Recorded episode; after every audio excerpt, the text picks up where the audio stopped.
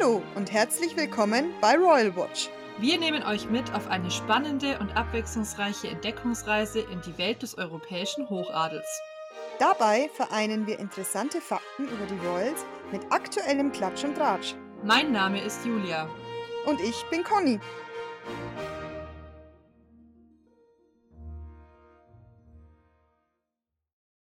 Julia, für diese Folge hast du ja heute recherchiert, um Ja, uns Informationen über den Ablauf einer Krönungszeremonie zu geben. Ich bin schon sehr gespannt, was du uns jetzt gleich erzählen wirst. ja, ich habe mich durch haufenweise Literatur gewühlt und ich muss sagen, ich fühle mich jetzt praktisch der Church of England angehörig, weil gefühlt weiß ich nach dem Erzbischof von Canterbury wirklich genauso gut Bescheid oder niemand weiß so gut über die Krönungszeremonie Bescheid wie ich.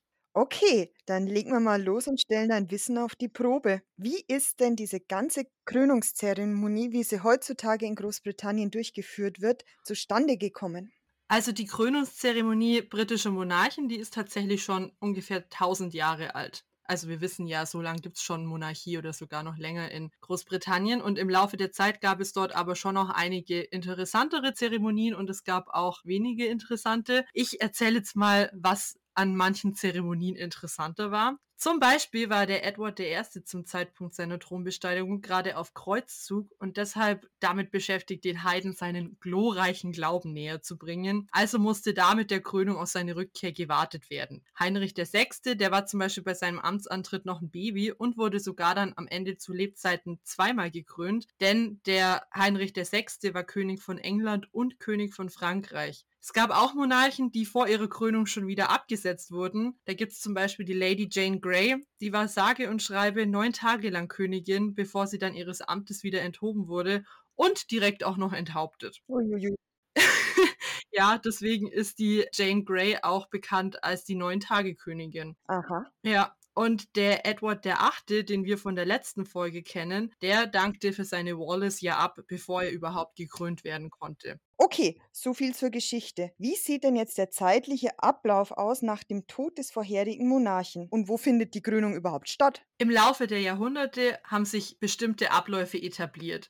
Es wurde zum Beispiel eingeführt, dass nach dem Tod des Monarchen eine gewisse Trauerzeit abgewartet wird, bevor sein Nachfolger die Krone auf den Kopf bekommt. Das sind zum einen Pietätsgründe und zum anderen aber auch einfach organisatorische Gründe. Außerdem setzte sich dann auch irgendwann trotz einiger Abweichungen die Westminster Abbey in London als Ort der Krönung durch. Und was auch noch immer schon von großer Bedeutung war, ist die Krönungsmusik. Die wurde von berühmten zeitgenössischen Komponisten komponiert, wie zum Beispiel Georg Friedrich Händel, der da Teile zur Verfügung gestellt hat. Und diese Krönungsmusik kommt auch in Teilen heute noch bei Krönungszeremonien zum Einsatz. Ja, Mensch, da ging es ja wieder drunter und drüber überall. Der König ist ja offiziell das weltliche Oberhaupt der Church of England. Haben wir ja letztes Mal, glaube ich, auch besprochen. Der kann sich ja jetzt schlecht selber krönen. Wie wird es denn gemacht? Genau, also durchgeführt wird die Krönungszeremonie dann vom Erzbischof von Canterbury, das ist aktuell der Justin Welby. Der ist direkt nach dem regierenden Monarchen das ranghöchste Mitglied der Church of England. Manchmal kommt es aber auch vor, dass er vertreten wird, weil er aus diversen Gründen verhindert wird. Zum Beispiel Wilhelm I., der konnte seinerzeit nicht vom Erzbischof von Canterbury gekrönt werden, weil der Erzbischof damals kurz zuvor leider vom Papst exkommuniziert worden war. Passiert. Passiert dem Besten. ja. Queen Mary oder auch Bloody Mary genannt, wegen ihrer blutrünstigen Regentschaft, die wollte wiederum gar nicht vom Erzbischof von Canterbury gekrönt werden. Die war nämlich tiefgläubige Katholikin und die Mitglieder der Church of England waren im Endeffekt in ihren Augen für sie alle Irrgläubige und somit sowieso verrückt. Mhm. Ja gut, ich sehe schon, der Bischof von Canterbury spielt eine wichtige Rolle in der ganzen Sache. Dann hoffen wir mal, dass der nicht in letzter Sekunde noch verhindert wird, zum Beispiel durch eine geheime Zeremonie in irgendeinem Hintergarten. Wer nimmt denn noch an der Zeremonie teil, Julia? Also an der Zeremonie nehmen sehr viele hochdotierte Mitglieder von Kirche und Staat teil. Ich werde aber jetzt an dieser Stelle nur Besonderheiten hervorheben, weil es sind unglaublich viele. Zum Beispiel sind da die Great Officers of State. Das sind vom Monarchen ernannte Staatsbedienstete. Darunter fallen dann auch der Lord High Steward und der Lord High Constable. Das sind zwei Ämter, die sind gar nicht durchgängig besetzt. Kostet zu viel Geld, sind wir mal ehrlich. Mhm. Wenn aber eine Krönung ansteht und es gibt gerade keine Lords, dann werden halt noch schnell welche ernannt. Das ist dann auch kein Problem. Wer noch dabei ist, ist der Lord Kämmerer. Der sorgt für das makellose Outfit des Monarchen. Und weitere Gäste sind dann alle Mitglieder des Kabinetts des UK, der Premierminister und sein Oppositionsführer und die Regierungschefs und Oberhäupter der Commonwealth-Staaten. Würdenträger aus anderen Nationen sind geladen. Außerdem entsenden regierende Monarchen befreundeter Länder ihre Kronprinzessinnen und Prinzen. Also wir können zum Beispiel davon ausgehen, dass Spanien, die skandinavischen Länder, dass die alle ihre Kronprinzessinnen und Prinzen eben entsenden werden. Mhm, mhm. Also ich sehe schon, da zeigt uns das UK wieder, was es kann mit seinem ganzen Pomp, der der Monarchie anhaftet. Was mich jetzt noch interessieren würde, nehmen an der Zeremonie auch andere gekrönte Häupter aus Europa teil? Also, das ist in der Regel tatsächlich nicht so, nein. Es werden keine Königinnen oder Könige anwesend sein, außer es besteht vielleicht eine exorbitante Verbindung oder Freundschaft, dann kann das schon sein, aber grundsätzlich ist es eben so, dass keine gekrönten Monarchen anwesend sind. Dafür putzen sich dann aber verschiedene Anwesende so raus, dass am Ende nicht nur der zu krönende Monarch königlich aussieht, beinahe jeder adlige Teilnehmer der Zeremonie trägt eine bestimmte Uniform, Anstracht oder Robe, an der Robe sind zum Beispiel Seehundfellstreifen angebracht und an dieser Anzahl dieser Streifen an Roben der Männern erkennt man, ob man es mit einem Duke, mit einem Earl oder mit einem Viscount zu tun hat. Bei den Frauen gibt es keine Seehundfellstreifen, dafür erkennt man dann an der Länge der Schleppe und der Breite der Hermelinborte unten am Rand, wie hochrangig die Dame ist ziemlich crazy, finde ich, vor allem wenn man darüber nachdenkt, dass man bei diesen Peers, das sind die Angehörigen des Hochadels, an den Coronets, das sind kronenartige Kopfbedeckungen, die sie tragen,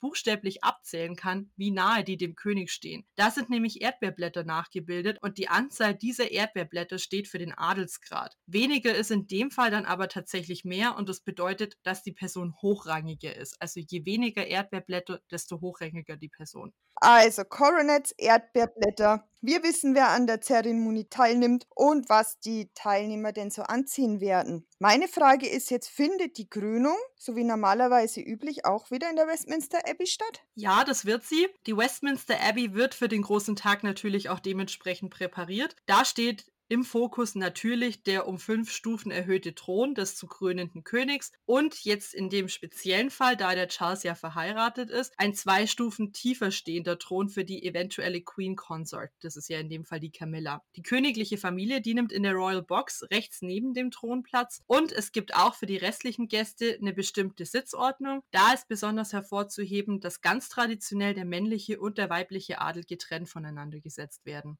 Also ganz konservativ mit Geschlechtertrennung, also sogar Ja. auch noch. Genau. Mhm, mhm. Gut, jetzt haben alle ihre Plätze gefunden und sind gespannt, was jetzt so auf sie zukommt, genauso wie wir. Auf was können sich denn die Gäste und wir einstellen? Wie ist denn der Ablauf von dieser ganzen Krönung?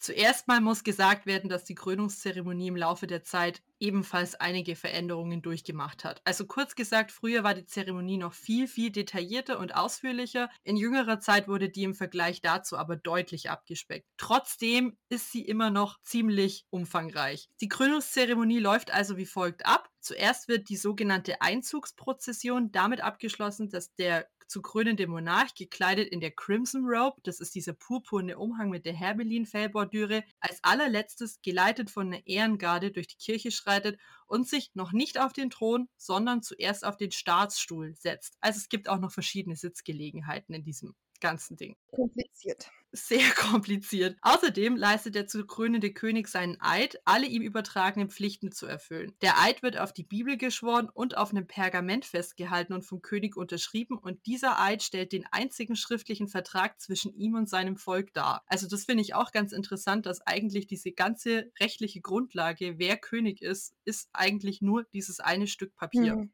Mhm.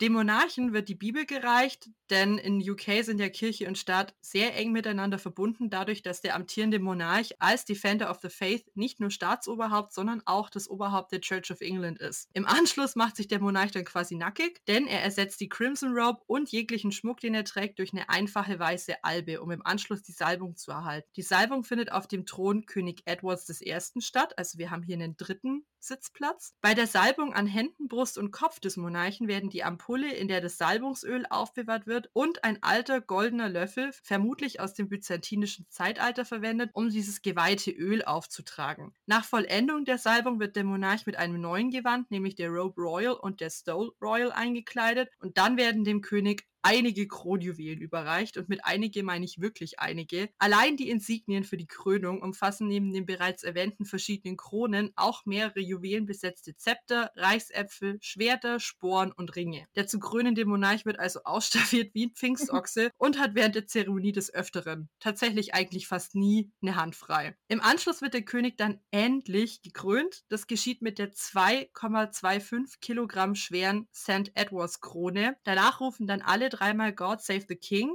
ein Trompetentusch erschallt und vor der Kirche wird Salut geschossen. König und Volk werden vom Erzbischof gesegnet und dann folgt die Investitur. Das heißt, der neue König besteigt jetzt offiziell den Thron. Der Erzbischof spricht bestimmte Einsetzungsworte, die seit der Krönung von Wilhelm dem Eroberer 1066 unverändert sind und der Erzbischof schwört dem König seine Treue und positioniert sich rechts neben dem Thron. Wenn es eine Queen Consort gibt, was ja in diesem Fall jetzt eben eintritt, dann wird diese direkt im Anschluss in einer einfachen Zeremonie gekrönt sie nimmt dann links vom König Platz. Die Krönung ist an sich jetzt beendet. Mhm. Also erstens ganz schön viele Outfitwechsel, ganz schön viele Stuhlwechsel. ja.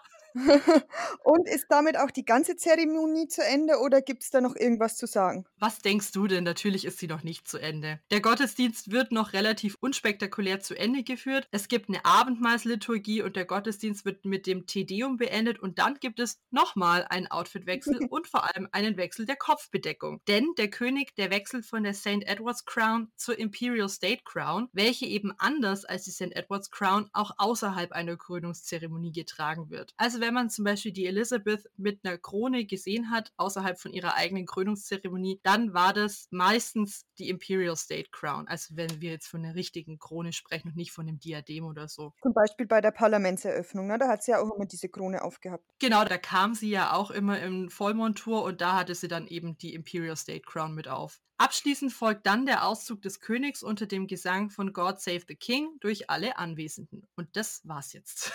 Dann haben wir es endlich geschafft.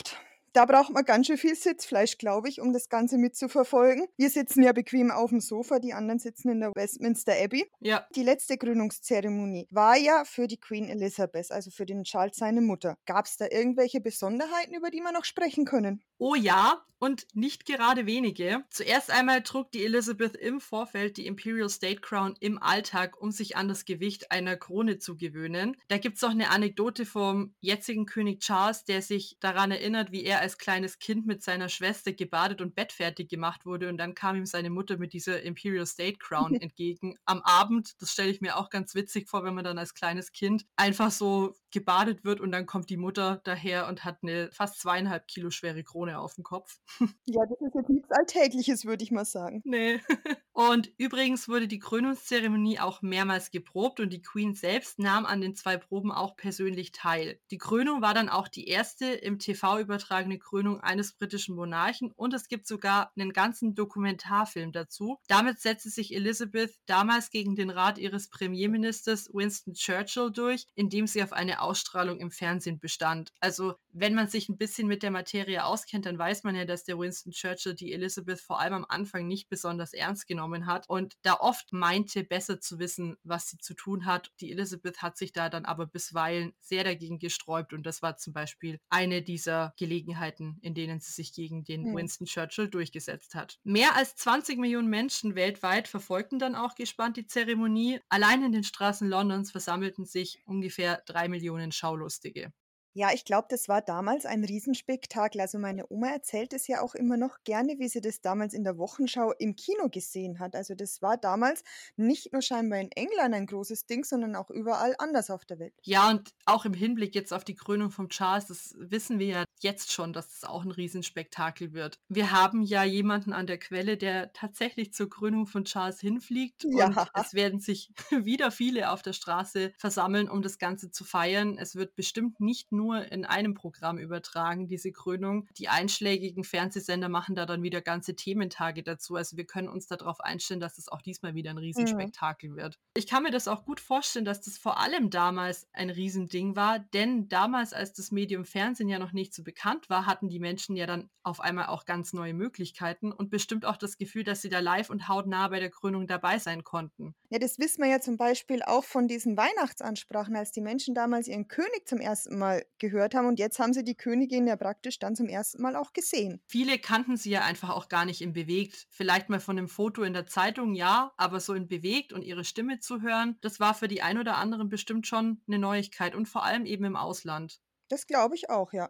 Was aber im TV nicht übertragen wurde, war die Salbung. Ich habe das ja vorhin schon beschrieben, wie diese Salbungszeremonie abläuft und dieser Teil der Krönungszeremonie gilt als besonders heilig, weswegen davon nicht einmal Bildaufnahmen existieren. Man kann sich auch denken, dass die Königin mit diesem schlichten weißen Gewand, das an ein Taufkleid erinnern soll, eher leicht bekleidet gewesen sein muss und außerdem wird der Monarch ja auch an der Brust gesalbt. Also dass das nicht im Fernsehen übertragen wurde oder besser, dass sie das nicht wollte, kann ich mir gut vorstellen, weil die Queen war ja schon eine sehr konservative und traditionsbewusste Frau. Gut, und wir müssen ja auch festhalten, dass das Ganze in den 50er Jahren stattgefunden hat und da war die ganze Gesellschaft ja auch noch ein bisschen konservativer. Ja, Was mich jetzt auch zu meiner nächsten Frage gleich bringt. Am 6. Mai wird die Camilla als Ehefrau ja auch zur Queen Consort gekrönt, ne?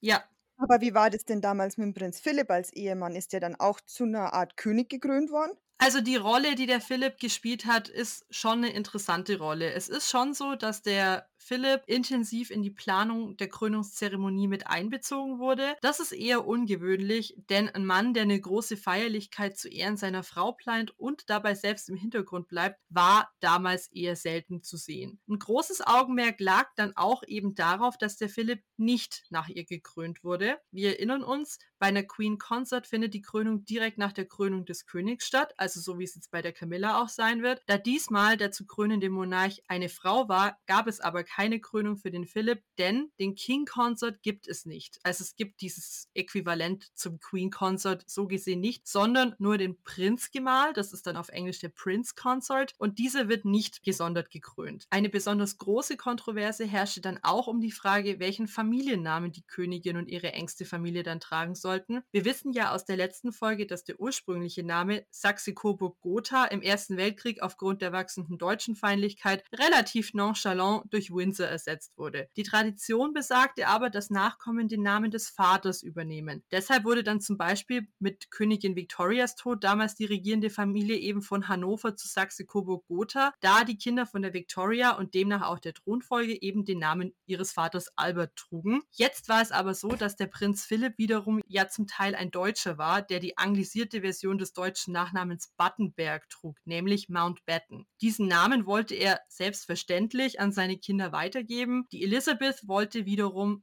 Windsor weitergeben. Der Philipp war von dieser Entscheidung alles andere als begeistert. Das rührt wahrscheinlich daher, dass er für seine Eheschließung mit der Elizabeth schon einiges aufgegeben hatte, wie zum Beispiel seinen griechischen Prinzentitel. Und über diese ganze Namensthematik hat er sich sehr echauffiert. Ich zitiere ihn an dieser Stelle. In diesem Land bin ich der einzige Mann, der seinen Namen nicht an seine Kinder weitergeben darf. Und dieser Konflikt, der schwelte auch wirklich acht Jahre lang zwischen Philipp und Elizabeth und letztendlich einigten die beiden sich dann aber darauf, den Doppelnamen Mountbatten Windsor, den fortan und bis heute alle Nachkommen der beiden tragen, weiterzugeben. Das ist ja schon auch interessant, weil ich glaube, diese Namensdebatten kennen wir ja alle, zumindest die unter uns, die schon verheiratet sind. Ja, Und bei uns ist es ja jetzt aber auch nichts Außergewöhnliches mehr, wenn der Mann den Nachnamen der Frau annimmt. Aber damals war das, glaube ich, schon ein großes Ding. Ja, ein ziemlich großes Ding und das war eben nicht üblich in den 50er Jahren, dass da überhaupt drüber diskutiert wurde, welchen Namen die Kinder bekommen. Das war damals einfach selbstverständlich, dass der Vater den Nachnamen weitergibt. Was aber außerdem damals außergewöhnlich und für uns heutzutage ganz üblich war, ist, dass die Hymne damals von God Save the King in God Save the Queen umgewandelt werden musste. Jetzt bei der Krönung von Charles erscheint es dann uns wiederum komisch, nach 70 Jahren auf einmal God Save the King zu singen. Und zu guter Letzt gab es sogar ein eigens für die Krönung der Queen erfundenes Gericht, das sogenannte Coronation Chicken, das beim von der Queen veranstalteten Krönungsessen aufgetischt wurde. Die Bestandteile des Coronation Chicken, das ist ein kalter Salat, ausgekochtem Huhn, Mayonnaise und Currypulver. Lecker! Ja, das hört sich jetzt tatsächlich schlimmer an, als es ist. Ich habe das ja auch schon öfter mal gegessen, wenn wir in England waren. Und jetzt bin ich natürlich gespannt, ob es für den Charles auch wieder ein extra erfundenes Gericht gibt, das wir dann bei unserer nächsten Englandreise verköstigen können. Ja, das führt mich auch gleich zu meiner nächsten Frage. Was wissen wir denn jetzt schon über die Krönung? Wird die genauso ablaufen wie bei der Elisabeth damals? Sind Neuerungen zu erwarten? Was kommt da auf uns zu? Definitiv sind Neuerungen zu erwarten. Der König Charles hat bereits vor Jahren, also das ist bestimmt schon 15 Jahre her, dass er verlauten hat lassen, die Krönungszeremonie definitiv zu modernisieren. Was das genau heißt, darauf dürfen wir dann gespannt sein. Gesetzt scheint aber die Tatsache, dass die Zeremonie insgesamt multikultureller, kürzer und mit deutlich weniger Gästen sein wird. Zum Vergleich, bei Elizabeths Krönung waren damals 8000 Gäste in die Westminster Abbey geladen. Die Zahlen sind jetzt die Woche veröffentlicht worden. Wir sprechen beim Charles jetzt von 2000 geladenen Gästen. Also sprich, das Ganze wurde um ungefähr drei Viertel mhm. gekürzt. Wir wissen bereits, dass der Gottesdienst wieder in der Westminster Abbey stattfinden wird. Die Krönungsmusik wird, wie ich schon beim letzten Mal erwähnt habe, zu Ehren Prinz Philipps mit griechisch-orthodoxen Elementen ausgestattet sein. Und außerdem freue ich persönlich mich darauf, dass kein geringerer als Andrew Lloyd Webber eine neue Krönungshymne komponieren wird. Wem der Name nicht sagt, Andrew Lloyd Webber ist der berühmteste Musical-Komponist, der sich verantwortlich zeigt für Meisterwerke wie Starlight Express und das Phantom der Oper. Vielleicht erinnert das Lied ja wenigstens ein bisschen an meinen Lieblingssong von ihm. Das wäre nämlich Memories aus dem Musical Cats. Wir sparen uns jetzt an dieser Stelle zu singen. ja, definitiv. definitiv.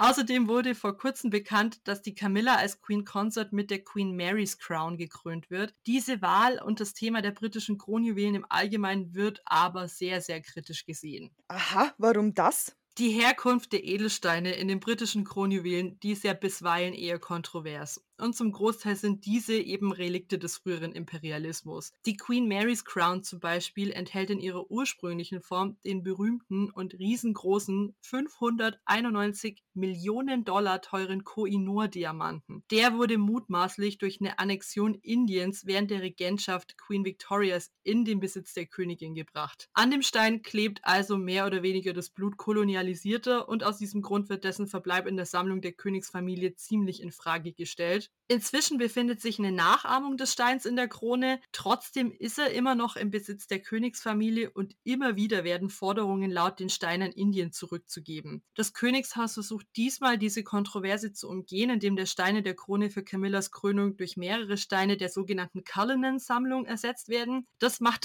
das Problem aber leider nicht wirklich besser. Die Herkunft dieser Steine aus Südafrika ist nämlich ähnlich mhm. fragwürdig. Die Diamanten wurden zwar bezahlt, für die Kritiker stehen aber auch auch die südafrikanischen Edelsteine für eine lange und schmerzhafte Geschichte von Imperialismus und in diesem Fall für die Ausbeutung afrikanischer Minenarbeiter in Zeiten des Kolonialismus. Das Problem ist wohl, dass es leider keine Edelsteinvorkommen in Großbritannien gibt, sonst könnte man diese Problematik natürlich zur Gänze ausmerzen. Solange weiterhin solche Steinchen mit fragwürdiger Herkunft verwendet werden, wird die Kritik dazu nicht abebben. Und auch wenn da jetzt nur eine Replik von diesem Stein in der Krone ist, jedes Mal, wenn die verwendet wird, werden die Leute natürlich daran erinnert, dass dieser dieser Stein in seinem Original eben noch in Familienbesitz ist. Ja. Und in Zeiten von Inflation und anderen Wirtschaftskrisen stellt sich so natürlich auch die Frage, ob ein derartiger Prunk im Jahr 2023 noch wirklich zeitgemäß ist. Ich persönlich bin der Meinung eher nicht. Und vor allem der Charles, der ja für Themen wie Nachhaltigkeit und Einfachheit steht, wäre da vielleicht besser beraten, an der Stelle auch mal ein paar Abstriche zu machen. Wir dürfen gespannt sein, ob das geschehen wird. Da dieser Part der Krönungszeremonie aber an Tradition kaum zu übertreffen ist, gehe ich persönlich nicht davon aus, dass wir zumindest dort eine große Neuerung zur Krönung seiner Mutter vorfinden werden.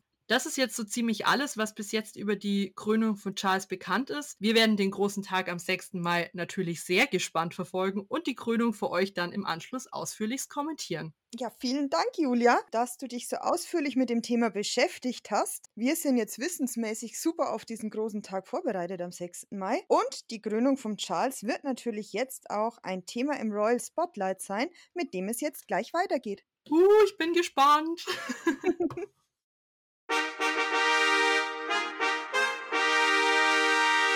Royal Spotlight. So, liebe Freunde und Freundinnen des gepflegten Gossips, wir haben unsere lange Zigarettenpause hinter uns gebracht und melden uns heute wieder mit den heißesten News aus der Welt des europäischen Hochadels. Julia, ich habe ein paar Schlagzeilen mitgebracht und ich denke, wir machen es so wie beim letzten Mal. Ich lese sie vor und du darfst dann auswählen, mit welcher Schlagzeile wir anfangen. Sehr gerne, ich bin schon komplett aufgeregt. Okay, dann halte ich fest. Also, als erstes haben wir Titelsegen bei den Windsors. Archie und Lilibet erhalten Titel und der Prinz Edward wird endlich Duke of Edinburgh. Dann Stiftung der Sussexes, wohl nur von einer Person finanziert. Prinzessin Madeleine kehrt nach Schweden zurück. Königin Margarete hat ihre schwere Rücken-OP gut überstanden. Und niemand will auf Charles Krönungskonzert performen. Ich bin jetzt so ein bisschen im Dilemma. Fangen wir mit den britischen Royals an oder arbeiten wir erst die anderen ab? Oder machen wir eine Tradition draus, dass wir die Margarete zum Schluss behandeln? Das ist doch eine gute Idee. Also die Margarete machen wir zum Schluss. Dann sage ich, Prinzessin Madeleine kehrt nach Schweden zurück. Okay, da habe ich auch ein paar Hintergrundinformationen. Und zwar wohnt die Madeleine ja seit einiger Zeit mit ihrer Familie, mit dem Chris O'Neill und mit ihren Kindern in den USA. Der Chris O'Neill ist ja Investmentbanker und der hat dann weiter in den USA gearbeitet und konnte, glaube ich, mit Schweden gar nicht so viel anfangen. Ja. Jetzt kam aber raus, dass die beiden zurück nach Schweden wollen.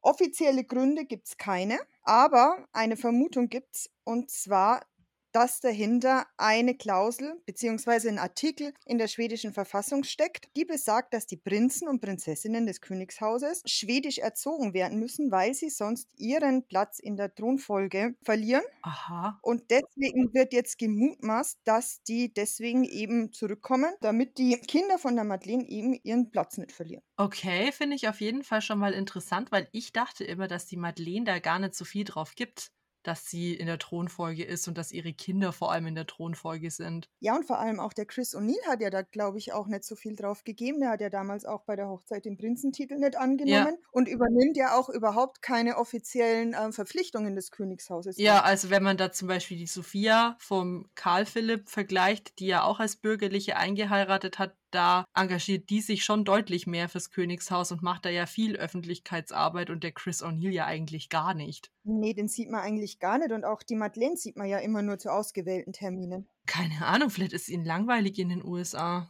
Ja, oder es ist tatsächlich so, dass die Madeleine da halt einfach auch viel Wert drauf legt, weil die aus dieser Familie stammt. Und du weißt ja, welche Identitätskrisen da ausgelöst werden können, wenn da plötzlich die Titel verloren gehen. Das stimmt wohl, ja. also, ja, vielleicht schätzen wir die da auch total falsch ein und sie geben halt schon was drauf, dass die Kinder Titel tragen. Ja. Auch wenn es ja wahrscheinlich bei denen sehr, sehr unwahrscheinlich ist, dass die mal den Thron besteigen, weil da kommt ja erstmal die Victoria, dann die zwei Kinder von der Victoria. Ja, stimmt, aber es ist ja auch logisch, weil die, weil die Madeleine die jüngste ist. Da war ich mir jetzt gerade nicht sicher, ob die die jüngste ist, aber ja, die Madeleine ist die jüngste, dementsprechend sind dann der Karl Philipp und seine Nachkommen auch noch vor ihr. Also, wir haben ja jetzt in der letzten Folge Zeuginnen sein dürfen, dass es eben manchmal schon anders kommt und man unerwarteterweise den Thron besteigt. Aber wenn vor einem sechs Leute auf der Thronfolge stehen, dann kann ich mir das eher weniger vorstellen. Ja, eben, da ist es relativ unwahrscheinlich.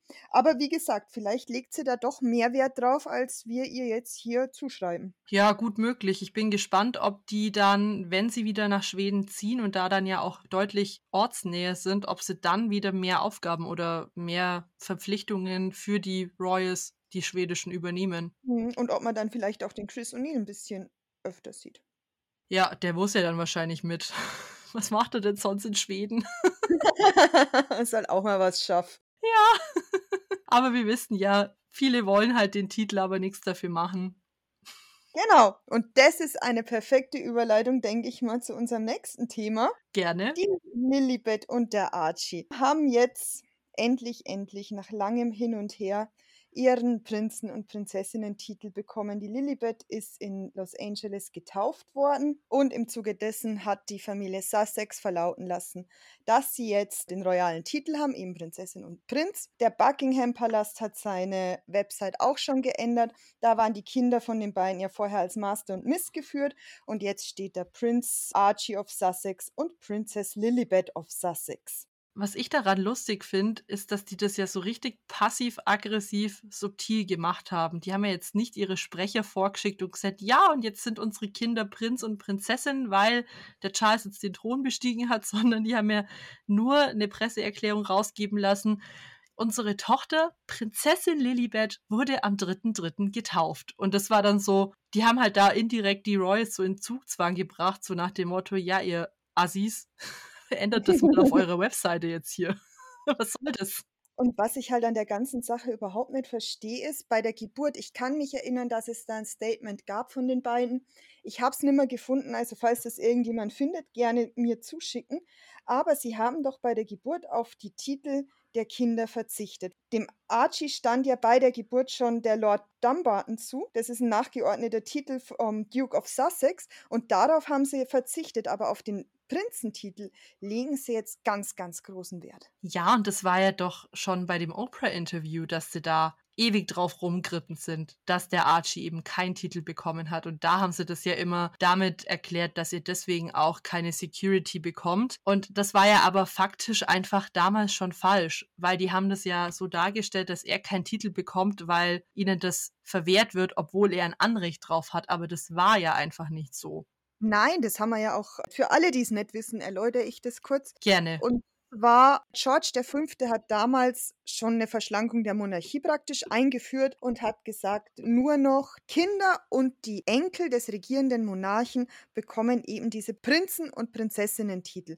Und das war ja damals einfach nicht so, weil der Archie ja der Urenkel damals praktisch war zur Queen Elizabeth. Also stand ihm ja kein Titel zu. Und für die Cambridges damals noch ist eben die Ausnahme gemacht worden, weil der George ja der nächste König von England ist und da wäre es ja ein bisschen bisschen komisch gewesen, wenn der jetzt einfach keinen Titel gehabt hätte. Genau, wenn er dann erstmal drauf warten hätte müssen, dass der Charles den Thron besteigt. Und was ich an dieser ganzen Geschichte noch so, ja, ich, ich sag's jetzt, wie es ist, wie ich das finde, heuchlerisch finde, ist, dass sie ja die ganze Zeit, seit sie ausgestiegen sind, gegen diese Institution wettern und wirklich teilweise ganz, ganz schmutzige Wäsche waschen, wirklich sich für nichts zu schade sind, aber eben so ein Augenmerk auf diese Titel legen, die ja die Institution vergibt. Ohne diese Institution gäbe es keine Prinzen und Prinzessinnen. Und das finde ich einfach, ja, weiß ich nicht. Finde ich komisch. Ja, und zusätzlich kommt ja dazu, ich meine, das hat ja dann der Harry in einem Interview zu seiner Biografie revidiert, aber es stand ja sehr, sehr lange im Raum, dieser Vorwurf der Sussexes, dass es in der britischen Royal Family eben Rassismus gibt. Genau, ja. Und ja, wir wissen alle, dass es den natürlich gibt. Grundsätzlich schon diese ganze also dieses ganze Establishment, das basiert auf Kolonialismus, Imperialismus und natürlich auch rassistischen Strukturen. Das, dessen sind wir uns alle bewusst. Aber dass man dann von so einer Familie einen Titel möchte, obwohl man ja eigentlich quasi nicht dafür steht, was die verkörpern, erscheint mir einfach auch etwas seltsam. Und der Harry ist ja auch dann in diesem Interview von diesem Vorwurf des Rassismus ja wieder zurückgewichen und hat gesagt, es wären nur unbewusste Vorurteile, die da in seiner Familie herrschen.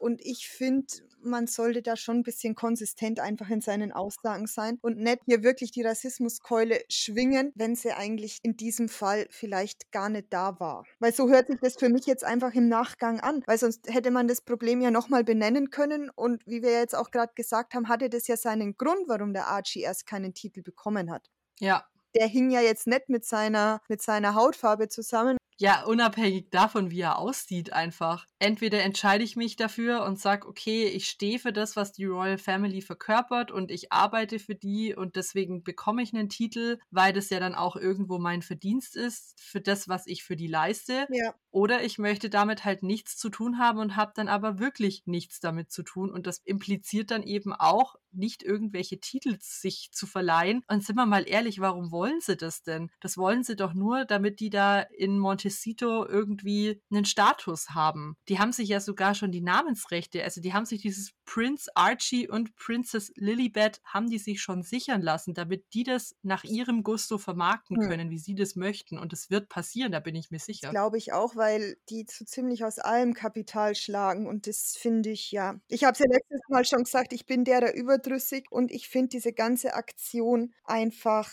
ja, abwägig und ich finde da gar keine Worte dafür, weil wie du sagst, entweder ich will dazugehören, dann arbeite ich oder ich entscheide mich, damit nichts mehr zu tun zu haben, aber dann lasse ich es einfach auch. Und dann schieße ich nicht immer noch Giftpfeile gegen die Familie ab. Ja, aber wir wissen ja, dass da noch einige Bücher in der Pipeline sind und dann können wir uns ja darauf gefasst machen, was da noch für Vorwürfe ja, kommen. Ja, ich bin, ich bin sehr gespannt. Es wird auf jeden Fall nicht langweilig mit den beiden. Da sollen sie sich doch lieber mal auf ihre Wohltätigkeit konzentrieren, aber das ist ja anscheinend auch nur Show. Ja, und das ist nämlich auch ein ganz, ganz oder war eine große Kontroverse jetzt in den letzten paar Wochen, sage ich mal. Und zwar hat die Archwell Stiftung ihren Bericht vorgelegt, ihren Finanzbericht. Und da stand drin, dass 2021 die besagte Stiftung 10 Millionen Dollar von einem Spender bekommen hat, dessen Identität aber geheim ist. Aha. Insgesamt hat die Stiftung 13 Millionen Dollar eingenommen. Das heißt 10 Millionen Dollar von einem Spender und 3 Millionen von anderen Spendern. Das weiß ich jetzt gar nicht so genau. Der größte Teil von dieser ganzen Sache, also von diesem ganzen Geld, stammt, wie gesagt, von einer einzigen Person und die ist über die Silicon Valley Community Foundation eingegangen. Da kann man wohl anonym spenden. Also man weiß auch nicht, wer dieser ominöse Spender ist. Und laut der Daily Mail ist es dahingehend auffällig, dass solche Spenden normalerweise projektspezifisch sind. Also du sagst, du möchtest für Nachhaltigkeit spenden, du möchtest was für Kinder Mhm. tun, bla bla bla. Aber diese Spende ist eben projektunspezifisch und es wird schon vermutet, The Royal Grift vermutet es, das sind YouTuber, die sich ähnlich wie wir mit der Royal Family auseinandersetzen, nur eben auf YouTube, dass der Harry wohl der ominöse Spender ist und hat da was von seinem 20 Millionen Dollar Vorschuss aus der Biografie reingebracht. Zum Steuern sparen? Vermutlich ja. Mhm, interessant. Interessant, interessant, ja.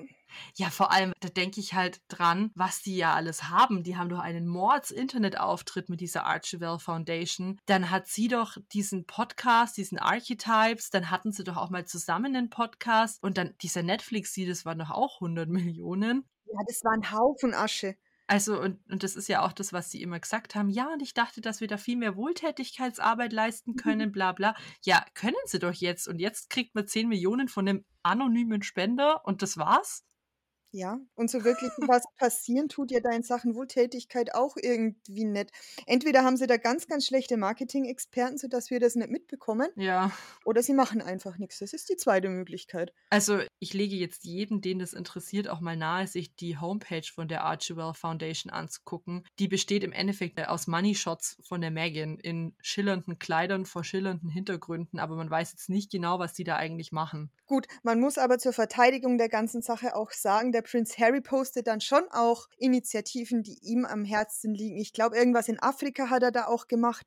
Und da sieht man dann schon Bilder von Prinz Harry, der in diesen Communities da ist, wie er Leute trifft, wie er da sich wirklich für, für diese Dinge einsetzt, die ihm wichtig sind. Aber wie du sagst, die Megan steht da in ihren tollen Kleidern und man weiß nicht so wirklich, was da jetzt eigentlich der Sinn und Zweck des Ganzen sein soll. Oh weh, oh weh, das hört sich ja alles wieder. Ominös. Ja. Wir werden die Sache weiter verfolgen. Ja, Und ich bin gespannt, was da dabei rauskommt.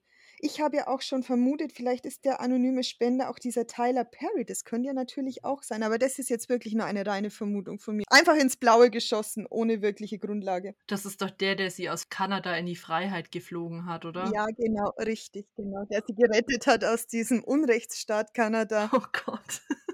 Mit seinem Privatjet auf diese Villa gebracht hat, wo sie ein neues Zuhause gefunden haben. Obwohl er sie vorher nicht persönlich kannte.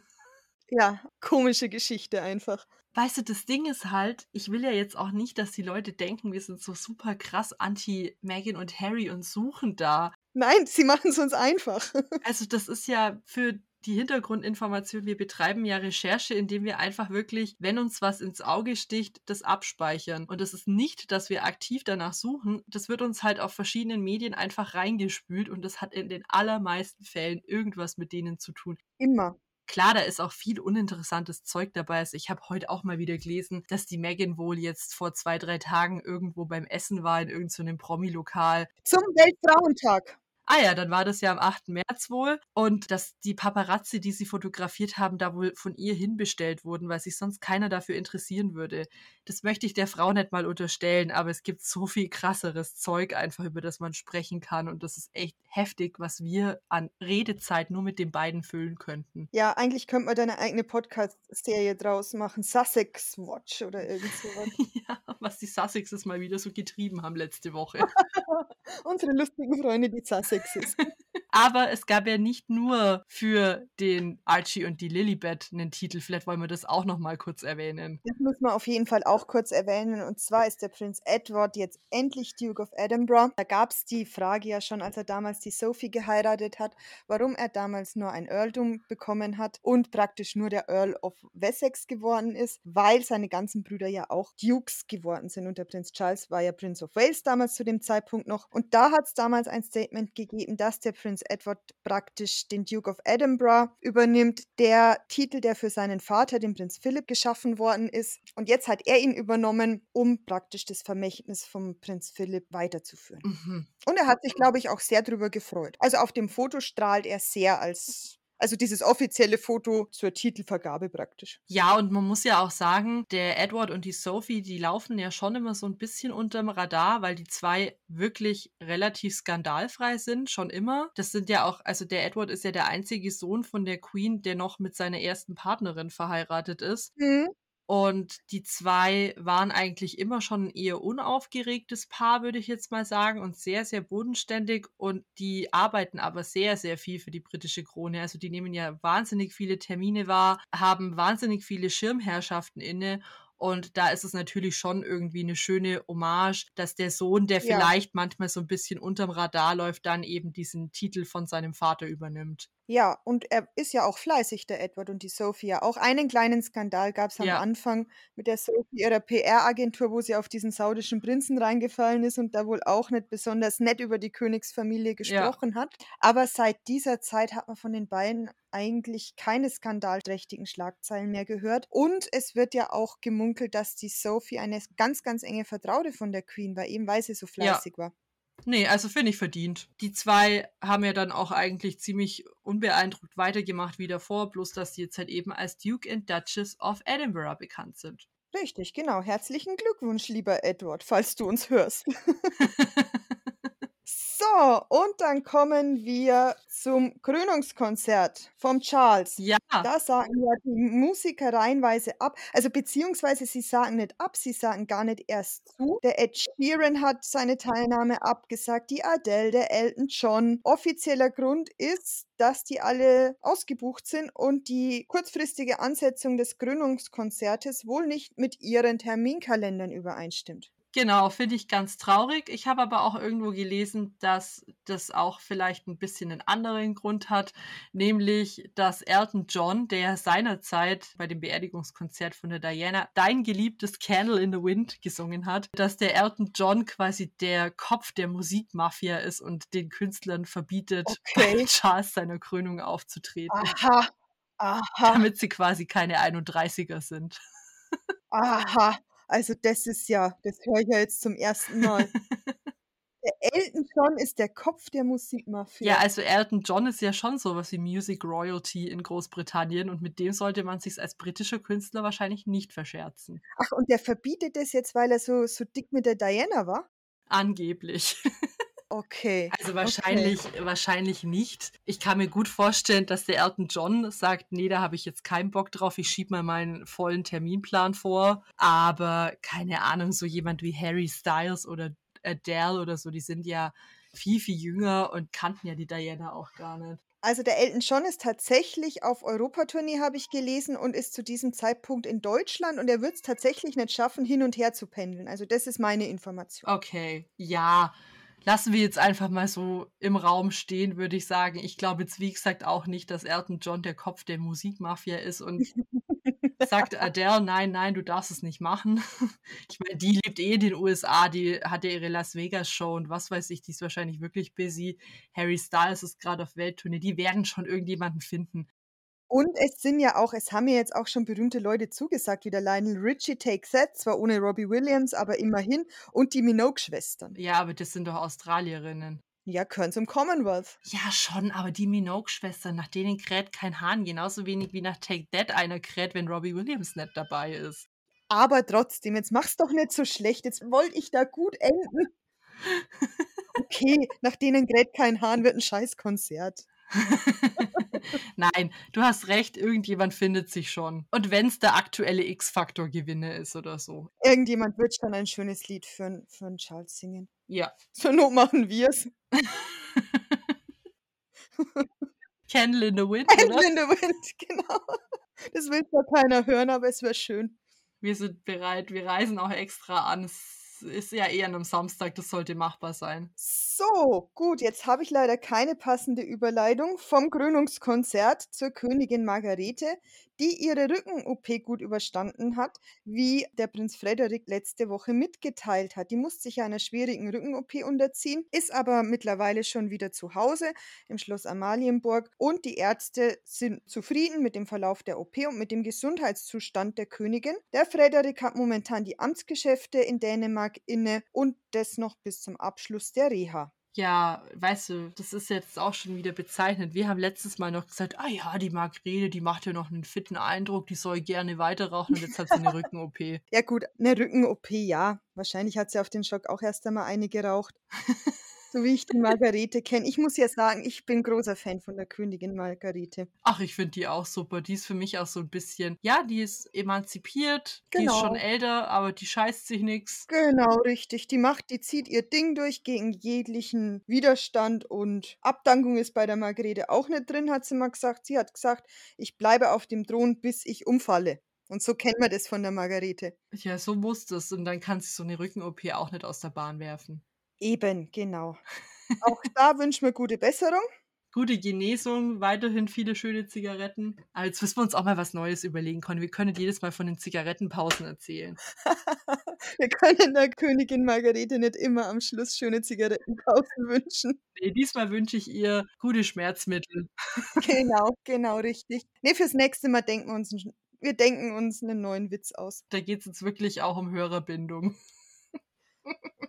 Damit sind wir jetzt auch am Ende. Wir würden uns freuen, wenn ihr uns auf Instagram folgt. Ja, gerne und auch, wenn es möglich ist, uns auf Spotify zum Beispiel bewertet. Ihr könnt es ehrlich machen, wir wollen aber 5 Sterne, wir sagen, wie's ist. Und bei Instagram posten wir auch immer noch zusätzliche Informationen zur aktuellen Folge. Das ist dann vielleicht manchmal auch noch ganz interessant. Genau, also da gerne mit reinschauen und ja, wie die Julia sagt, 5 Sterne, was anderes ist nicht drin. Ganz genau. Gebt 5 Sterne. Danke, tschau. Und damit sind wir schon am Ende der heutigen Folge Royal Watch angekommen. Schön, dass ihr eingeschaltet habt. Wir freuen uns auf das nächste Mal mit euch. Bis dahin folgt uns auf Instagram unter royalwatch der Podcast, um keine Neuigkeiten zu verpassen.